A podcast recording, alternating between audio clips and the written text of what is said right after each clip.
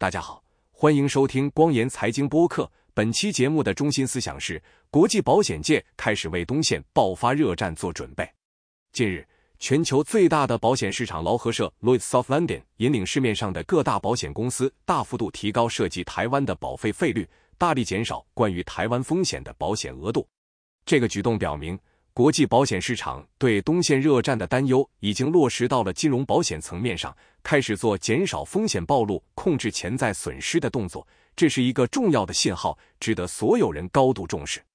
二零二二年二月份，俄罗斯入侵乌克兰是国际地缘政治上的巨大事件，让国际保险公司变得极度小心谨慎，对于任何有可能爆发热战的地区都进行相关的风险排查，并对保险合同条款做出重大调整。要么完全除外不保这类风险，要么对这类风险的承保额度进行大幅度的限制。对于还可以继续承保的业务，则大幅度提高保费。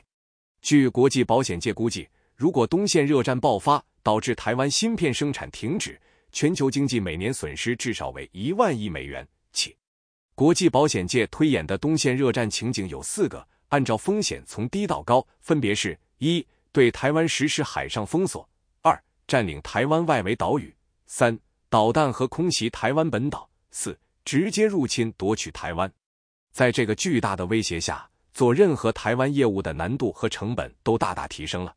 这就是国际保险公司对承保台湾风险进行除外限制和加收保费的根本原因。稍有常识的人都知道。要是我们的铁骑继续前进，上述任何一种情景发生，都必然会触发西方，尤其是美国对中国的各种制裁。中国的动作越大，西方的制裁越狠，可以说是一一对应的。你升级，我也升级；你伸手，我出拳；你冒头，我斩首。局势可能会快速升级，突然之间变得不可收拾。目前受到直接影响的保险业务，主要是海上保险和能源保险。此外，由于芯片产业链庞大且复杂。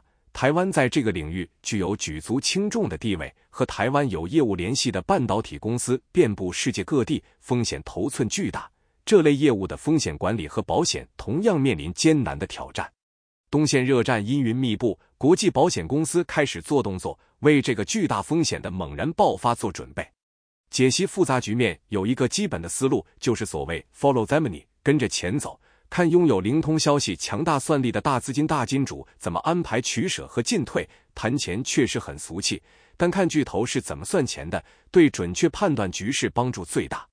感谢收听收看光言财经，欢迎收藏、点赞、转发、评论，也欢迎您订阅光言财经邮件组。订阅地址是“光言财经”四个字的汉语拼音全拼加上点儿康姆。